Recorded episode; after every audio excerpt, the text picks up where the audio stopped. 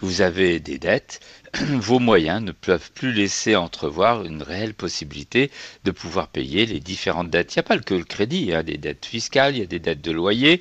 Donc, euh, confronté à cette réalité, bah, euh, vous, ne savez plus comment vous en sortir. C'est la solution qui appartient à ceux qui n'en ont plus d'autres. C'est les solutions des personnes dont on dit qu'elles qu'elles sont dans, une, dans un cas de irrémédiablement compromis. Il ne faut pas en avoir peur. Hein. Ce n'est pas un mouroir. La commission de surendettement, elle aide à trouver des solutions. Ah bon, bah et ça peut être alors, quelle solution? Ah oui, ça c'est sûr.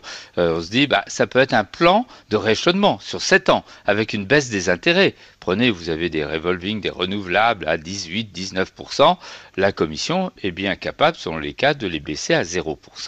Deuxièmement, en dehors d'un plan de surendettement, euh, disons d'un plan donc de rééchelonnement sur 7 ans, elle peut euh, vous proposer une, une annulation partielle des dettes elle va annuler tout ce qu'on est dans l'incapacité de prime abord de rembourser. Puis ça peut aller au-delà, annuler totalement les dettes. Alors vous ne l'aurez pas, hein.